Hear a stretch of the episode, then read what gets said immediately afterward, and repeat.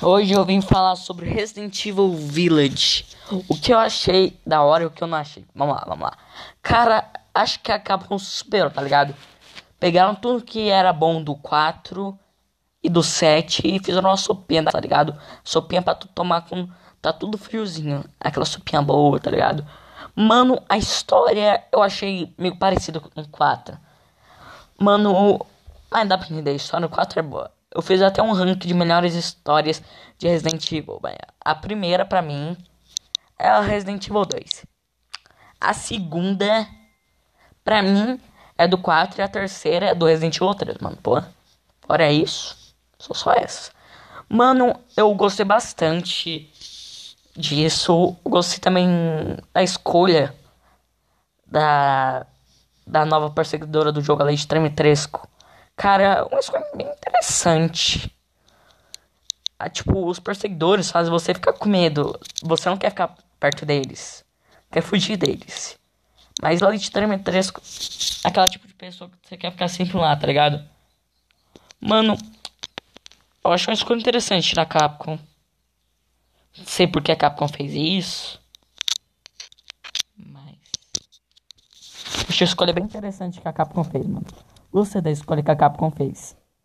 Ah, e também. Gostei do Duke, mano. Ah, o Duke, Duke. Quando eu fui jogar o jogo pela primeira vez, chegando na parte de um castelo, eu fiquei tipo, ué, como que a gente vai conseguir nossos itens? Aí quando chegou o Duke, eu fiquei, foda caralho, é o Duke, maluco. Duke é tipo o marcador no Resident Evil 4. Gostei muito do Duke, mano. Personagem gente boa. Gente boa. Gente fina. Mano, e também os chefões são incríveis. Meu preferido é Heisenberg, eu tô cagando pro resto. É, mano, Heisenberg foi meu preferido. Mano, eu acho que o Heisenberg foi o personagem que eles fizeram melhor, cara. Eles pegaram a personalidade do Lucas, do Resident Evil 7. E também pegaram a personalidade naquele cara lá, tá ligado? O cara lá que é um dos vilões do Resident Evil 5. Que o Chris e a Sheva tem que pegar ele, ele trabalho com Esker e também a guarda-costas deles. A, a guarda. Tá ligado? A guarda-costas dele é a Jill. Tá ligado? Eu não sei qual é o nome dele, faz tempo que eu joguei o R5. Bem, faz tempo, faz tempo, faz muito tempo. Misturaram. Acho uma super interessante. Também o bagulho dos chefes e dos vilões. Quer dizer, só nos vilões, na real Resident Evil com zumbis. Na real, não tem zumbis. Ah, tem zumbis mesmo. Com zumbis gigantes, peixes monstruosos, lobisomens e vampiros. Porra, Capcom. Fumou muita banana pra fazer esse jogo, hein? Mano, eu gostei bastante no jogo. Gostei, gostei muito. A jogabilidade é da hora. Eu também gostei que eles melhoraram um pouco o Ethan. O Ethan, eles tentaram desenvolver um pouco mais o personagem o Ethan tem mais fala que ele tinha lá no reset. E também gostei que agora ele consegue recarregar as armas dele rápido. Que se tu for jogar Resident Evil 7, tu percebe que ele recarrega de uma maneira lentíssima. Aqui no Resident Evil 8 ele recarrega muito mais rápido. Por isso que eu gostei. Bem, acho que é só isso que eu vim falar mesmo. Não sei. Hoje eu vim falar sobre Resident Evil Village. O que eu achei da hora e o que eu não achei. Vamos lá, vamos lá. Cara, acho que a Capcom superou, tá ligado?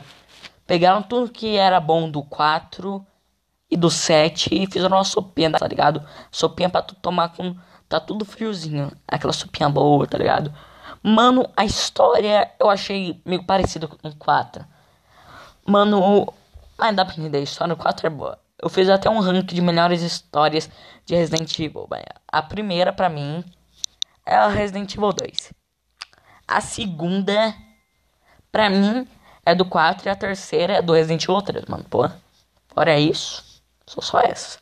Mano, eu gostei bastante disso. Gostei também da escolha da, da nova perseguidora do jogo, a Lady Tremitresco. Cara, uma escolha bem interessante. Ah, tipo, os perseguidores fazem você ficar com medo. Você não quer ficar perto deles. Quer fugir deles. Mas lá de Tremetresco, aquela tipo de pessoa que você quer ficar sempre lá, tá ligado? Mano, Eu acho uma escolha interessante da Capcom. Não sei por que a Capcom fez isso. Mas. Achei a escolha bem interessante que a Capcom fez, mano. Gostei da escolha que a Capcom fez. Ah, e também. Gostei do Duke, mano. Ah, o Duke, Duke. Quando eu fui jogar o jogo pela primeira vez, chegando na parte de um castelo, eu fiquei tipo, ué, como que a gente vai conseguir nossos itens? Aí quando chegou o Duke, eu fiquei, foda caralho, é o Duke, maluco. Duke é tipo o marcador no Resident Evil 4. Gostei muito do Duke, mano. Personagem gente boa. Gente boa, gente fina. Mano, e também os chefões são incríveis. Meu preferido é Heisenberg, eu tô cagando pro resto. É, mano, Heisenberg foi meu preferido. Mano, acho que o Heisenberg foi o personagem que eles fizeram melhor, cara. Eles pegaram a personalidade do Lucas, do Resident Evil 7, e também pegaram a personalidade naquele cara lá, tá ligado? O cara lá que é um dos vilões do Resident Evil 5, que o Chris e a Sheva tem que pegar ele, ele trabalha com Esker e também a guarda-costas deles, a, a guarda, tá ligado? A guarda-costas dele é a Jill, tá ligado? Eu não sei qual é o nome dele, faz tempo que eu joguei o R5. Bem, faz tempo, faz tempo, faz muito tempo. Misturaram. Achei uma super interessante. Também o bagulho dos chefes e dos vilões. Quer dizer, só nos vilões na real. Resident Evil com zumbis. Na real não tem zumbis. Ah, tem zumbis mesmo. Com zumbis gigantes, peixes monstruosos, lobisomens e vampiros. Porra, Capcom. Fumou muita banana pra fazer esse jogo, hein? Mano, eu gostei bastante no jogo. Gostei, gostei muito. A jogabilidade é da hora. Eu também gostei que eles melhoraram um pouco o Ethan. O Ethan, eles tentaram desenvolver um pouco mais o personagem. O Ethan tem mais fala que ele tinha lá no reset.